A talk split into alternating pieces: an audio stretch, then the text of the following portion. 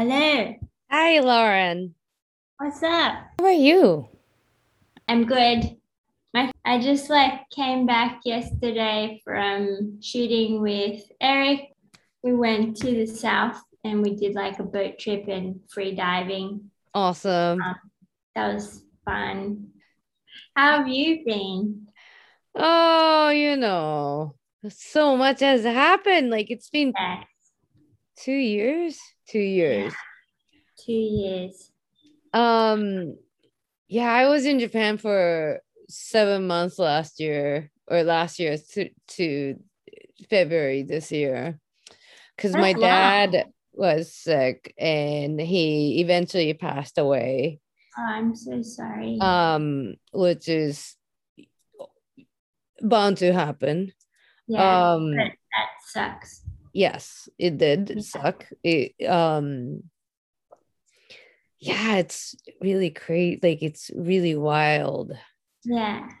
um and i was like did people go through this like this is crazy Yeah. um but yeah i got back in march and i've been um my partner also lost his dad and Mhm. he um is now back in montana so i go to montana here and there um but i'm in the woods in new york right now as i should be and i'm Mhm. just kind of like you know sitting here every day just looking out the window watching birds Nice. Yeah how about Yeah. you so you're in bangkok now Yeah, I'm in Bangkok. I um love I love life in Bangkok. It's awesome. yeah I, Bangkok. Awesome. yeah right i miss bangkok yeah. um so did you keep making clothes yeah So many challenges. What was it like Oh man. Like at the beginning of the pandemic, like the very beginning, like all my factories were like, oh, maybe we have to close down for good. and I was like, oh, like great. Uh, so like I had to just go and find so many other factories to be plan B, plan C, uh-huh and E. And then, but they pulled through all, all my factories. They didn't have to close down early in the pandemic. But then we had um, last year in actually, we were able to, like, in the first year of the pandemic, Asia was pretty like locked in and closed. Yeah, So yeah the borders were shut, so we didn't have much infection in Thailand. Um, so in the first year, we were able to deliver everything on time, if not early, to our stores. So the stores were quite like thankful, grateful for that because the European brands, the American brands were all having a lot of trouble with um, production issues and lockdowns. And then last year, the second year of the pandemic, Asia got hit really hard. So that was about June. June, like in April here, we have Thai New Year, it's Songkran, it's like a massive thing. But at that time, the government still allowed everybody to do Songkran celebrations and go. Usually, people from Bangkok go up country back home. Every it's a big party. The whole country is partying, and we hadn't been vaccinated yet. We hadn't received vaccines. We only got like we only had a few small lots of vaccine delivered from China. We didn't have any AstraZeneca or Pfizer or anything like that yet. So then there was a huge breakout in about just after April. And then in Vietnam, there was a huge breakout also because we didn't, they didn't have vaccines yet. They were not being vaccinated. So Yeah. between June and September, Asia, Southeast Asia was just completely locked down. Yeah. Uh, and then so all the factories were like on just lockdown. It was awful. Like there were all these, there was a lot of news coverage from Vietnam because Vietnam is communist.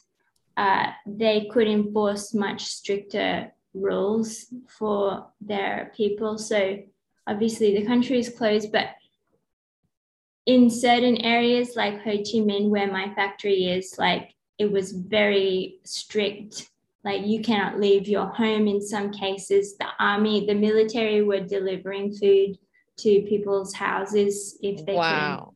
go out. And then there were a lot of there are a lot of massive factories in Vietnam that supply to major like brands, you know, all these massive factories, they were people had to sleep in they were locked in the factories and they had to sleep in the factories. Oh my god. Yeah, so gross. Like my factory is small. Everybody just was at home. Like nobody continued working during that time. But the big factories, they were like the workers couldn't leave the factory. They were sleeping on the floors. That's slavery. It's disgusting. Yeah, it was That's so like disgusting. yeah, really crazy. And wow.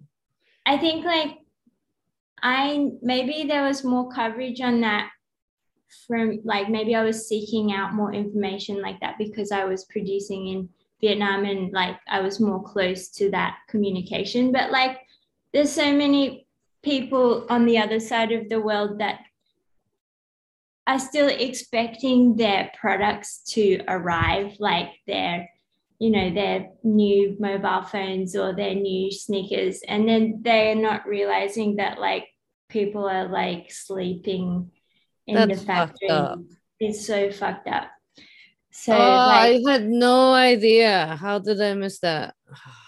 yeah big and i'm i'm sure like in china it's like that but way worse um but i think out of this like you know because of trump a lot of people moved manufacture and because of covid a lot of people moved their manufacturing from china to vietnam Mm-hmm. uh but yeah like yeah i think right now i'm feeling like the world the demand for goods is now higher but nobody can keep on my side in my side of the world. Nobody can keep up with the demand.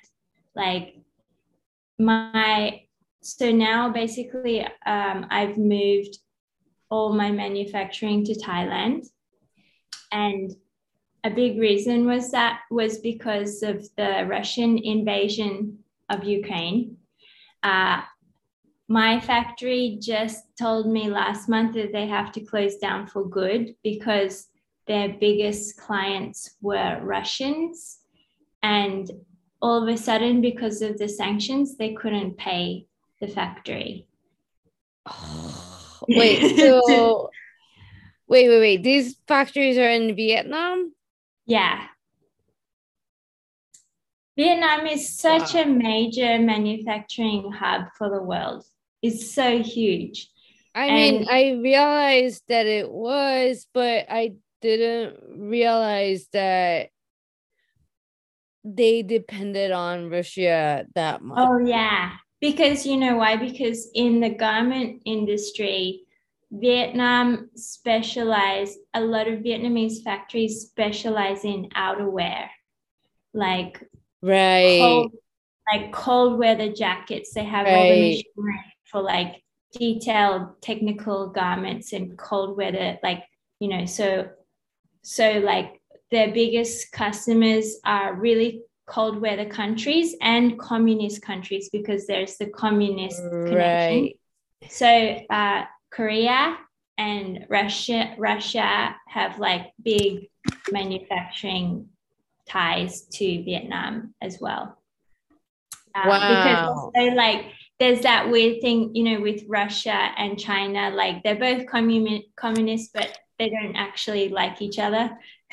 so, yeah, there's like Vietnam is like a really key part in um, the world's manufacturing in so many ways. And so, yeah, these sanctions, they've, you know, the world thinks that the sanctions will only affect Russia and the rest of the world will just be fine. But the the ripple effect has just like shut down so many right businesses in the, the other parts of the world, which is crazy. so yeah. Damn, that's overwhelming. Um yeah. So you ended up having to move your factories back yeah. to Thailand where yeah. you are how so does that make you of, feel? It's kind of cool. Like now, all of my factories are within a 10 kilometer radius of my studio, which is like chill.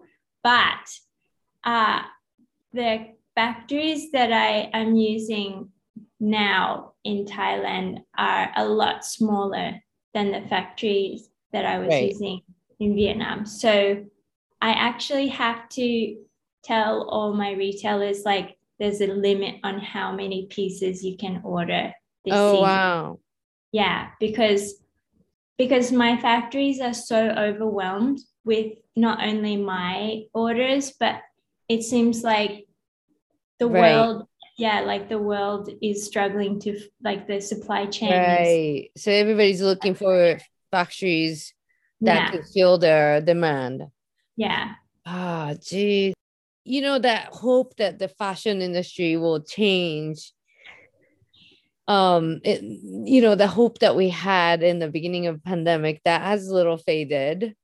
Yeah. And people still keep wanting stuff.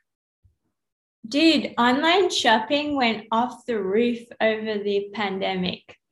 Like all of my retailers they had their best year right. last year. In yeah. like like some of them they've been in business for like 15 years. Like last year was their best ever year by far.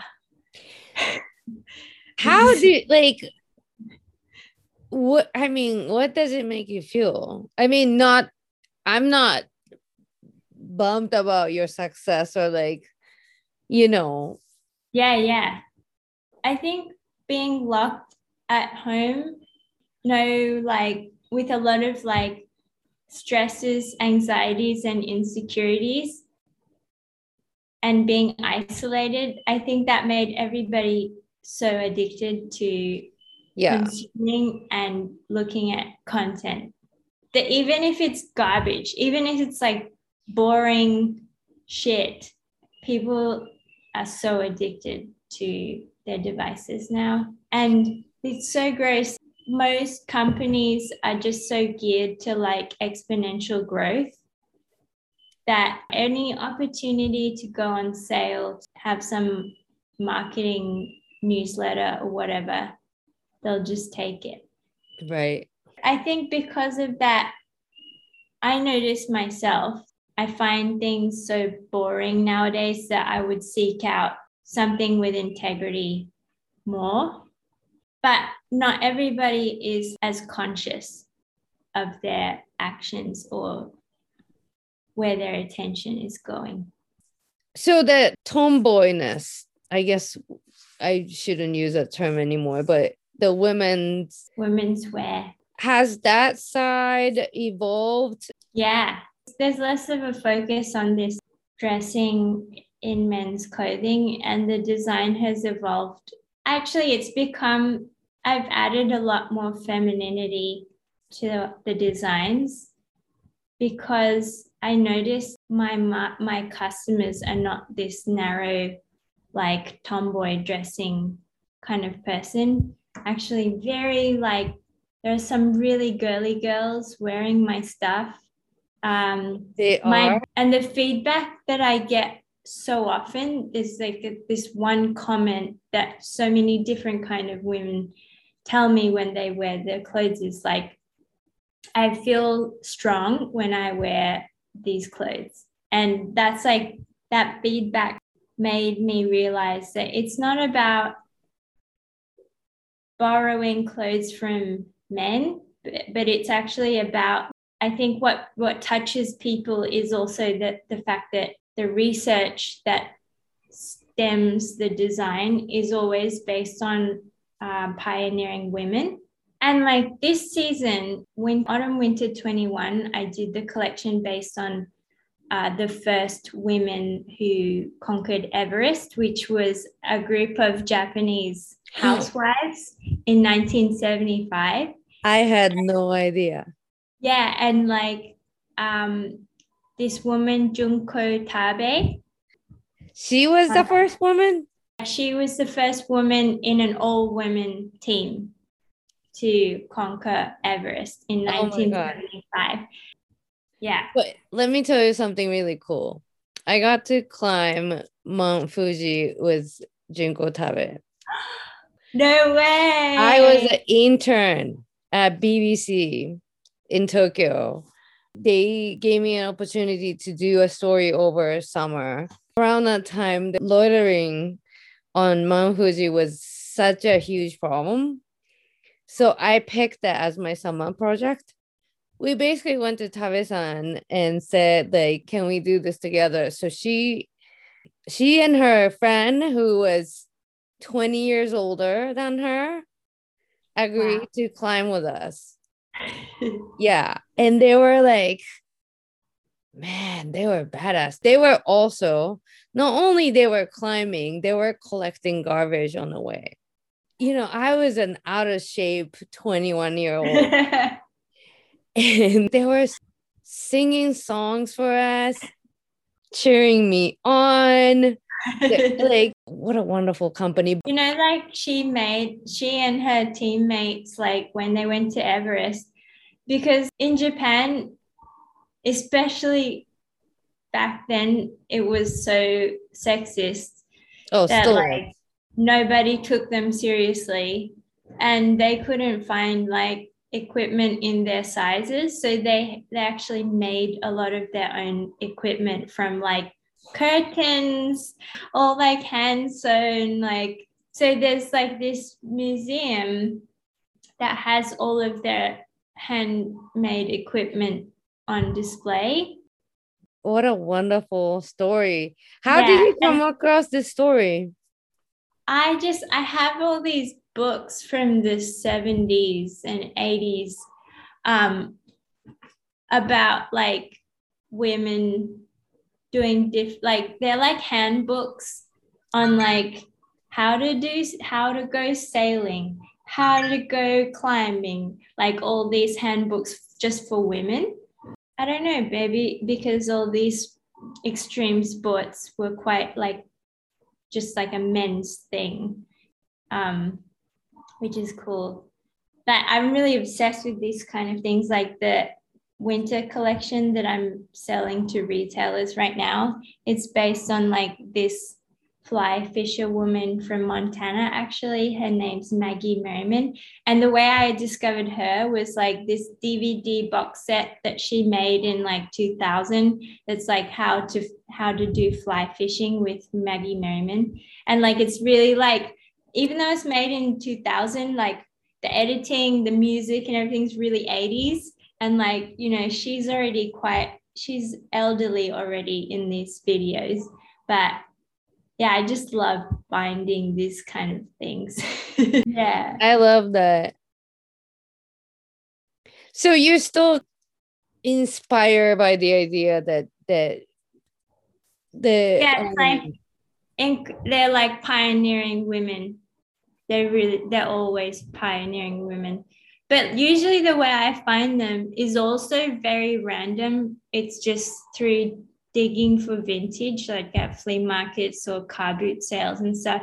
It's usually like a book or DVD right. box set or like an object. There's just so much stuff that you can't find on the internet that's just like, and right. the, the universe just like puts you in touch with it, I guess. Like if you're just always digging for stuff. And it's cool. Amazing. Um that leads to like a bigger question of like you know, I'm going through like I'm constantly going through phases when it comes to what it means to be a woman. Mm. What's your take on being a woman? That's a big one. That's a big question.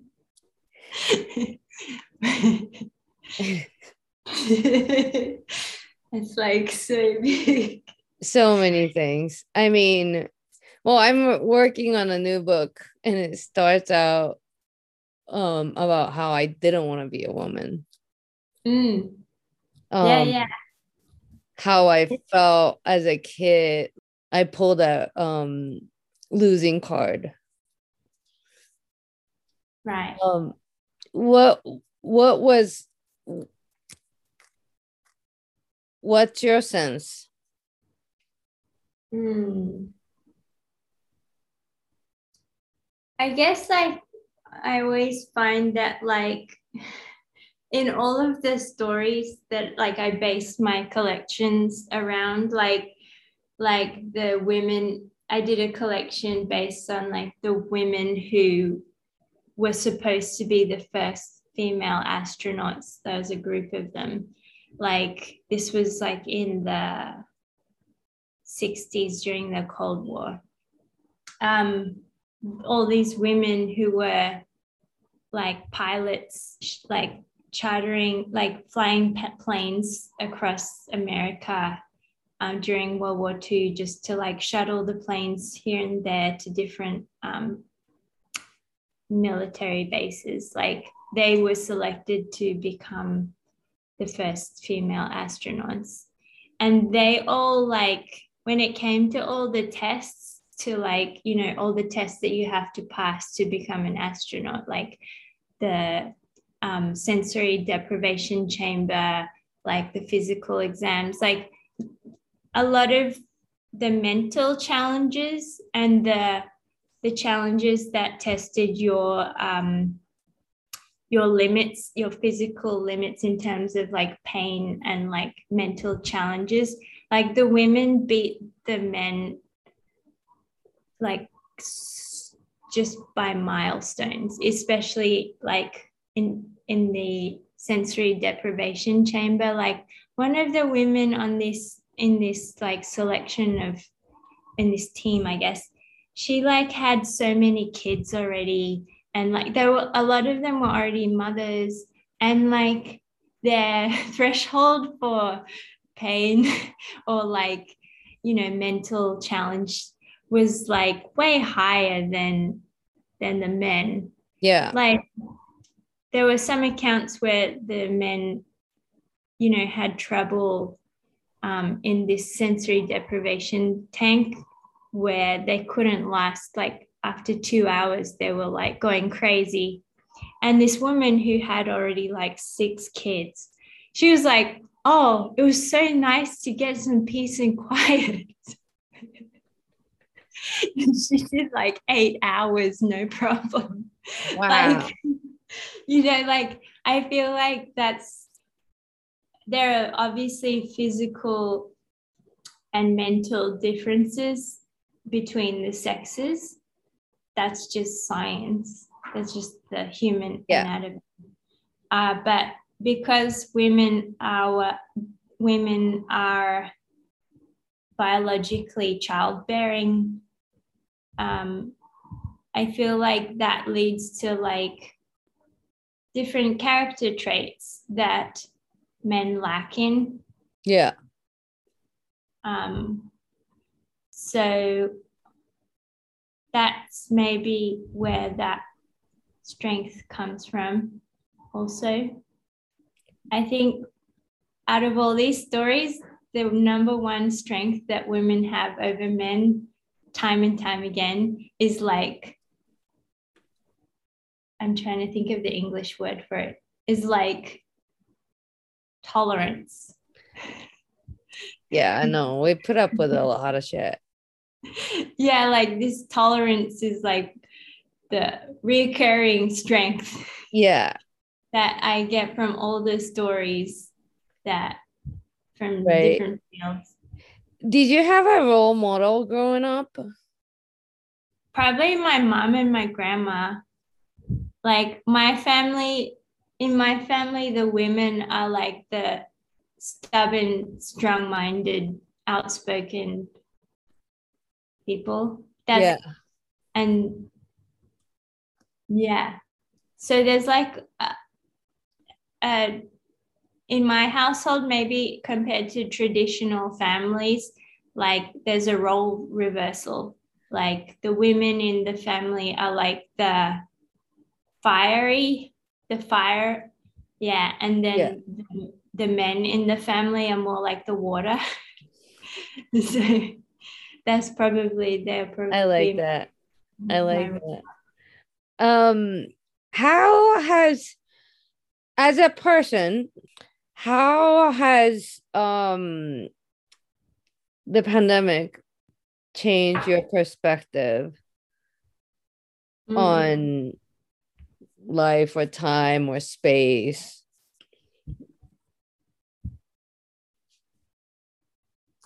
um actually like over the pandemic personally like i i went through a divorce i went through like a lot of loss also family losing family members and and friends like and it just solidifies the fact that like you should do what you want to do now Yeah. and you should but more importantly like spend time with those few people in your life that matter Yeah. And- I think because I grew up in a more Asian culture, uh, one thing that one issue that we have is we don't say meaningful things when when we don't like we don't Right. appre- we're not outspoken about appreciating each other when we should be. We we're not expressive enough. We're not out forth enough about showing affection and love and appreciation for each other. And I think just lo- having lost a lot of important people like that is just very much reinforced. Yeah. So you also live between cultures too. Because I live between cultures, like I compartmentalize things. I feel like there are two worlds. Yeah. You know, I also and I think with pandemic it's there they've merged Mm. more. But um what how do you deal with that? I think I spent most of my life and creative career trying to figure out where home was, like where I fit in. But actually, like, I've come to the conclusion that, like, I fit into many places and I'm not gonna, like, 100% culturally belong to one place, but that is very unique and special.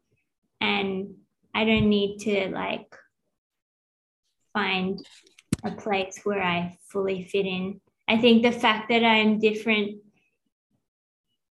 like I'm not 100% Thai or I'm not 100% like white, it's like what I love about myself. And it's actually makes for like way more interesting situations. Uh, it means that i can connect with people in a different way.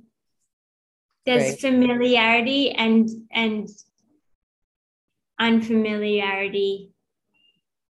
Like people find me familiar but unfamiliar at the same time Right. strangers who I meet or other people wherever I am. And I used to hate that, but now I'm like, I love it. Uh, yeah. Figure when that did you stop hating it? I think maybe a few years ago, three, four years ago. But moving back to Thailand, I used to like think that Thailand, I was never gonna like settle and live here for good. But now moving back here, I'm like, I don't want to go anywhere else. Like, really? I love it. Yeah, I love it here. The fact that I feel like I'm deeply embedded in Thai in the in the society here, but people see me differently, but they can talk to me. And I feel like I've become a bridge for to connect both worlds for mm. other people also. Like, you know, just a small example, like for Thai people who want to understand how white people think or how or vice versa. Right. Like, yeah. Yeah. So it's a very unique position, I think. Um, how are you able to switch that mind from like, you know, thinking this this is a uh, issue or like disadvantage to this um, is actually unique and special.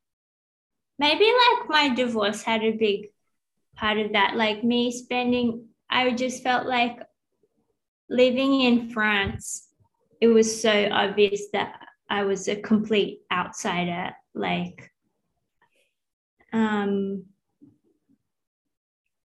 I stopped caring about fitting in. I was like, this is too tiring to like try and blend in and fit in. Like, I'm not, I just accepted that, like, I'm not gonna fit in. Like, right. but that's cool. I'm okay with that. And yeah. maybe other people are not okay with that, but I don't need to like care about what they think. Right. Yeah. I think it's just less being less self-conscious about how people what people think of you. In France, it's really strong because French people French people think that you everybody sh- who lives in France should speak good right. French and right. behave like French people and dress like French people. And like it's very strong there. Mm-hmm. And it made me, because it was so strong, it made me like want to rebel against that even more. I can speak enough French to be able to exist there, but I'm not going to like lose my personality and just become like every other French person. Like right. I found that the way that French people dress and eat and behave is so French. Like everybody has to wear the same uniform. And I was like, I don't need that. I think that's what made me realize like I don't need to do that anywhere. Good yeah. for you. Yeah. Um culture shock of France. uh, well, yeah. Thank God. Um, so going back to what where we started this conversation, like it's a very disheartening thing to realize that we're still in the crisis and nothing's gonna change. I don't know. Like, you know how I was telling you about the massive supply chain issues?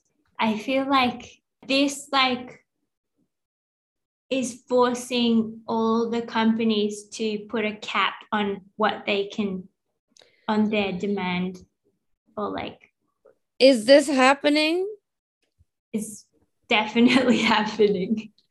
Yeah.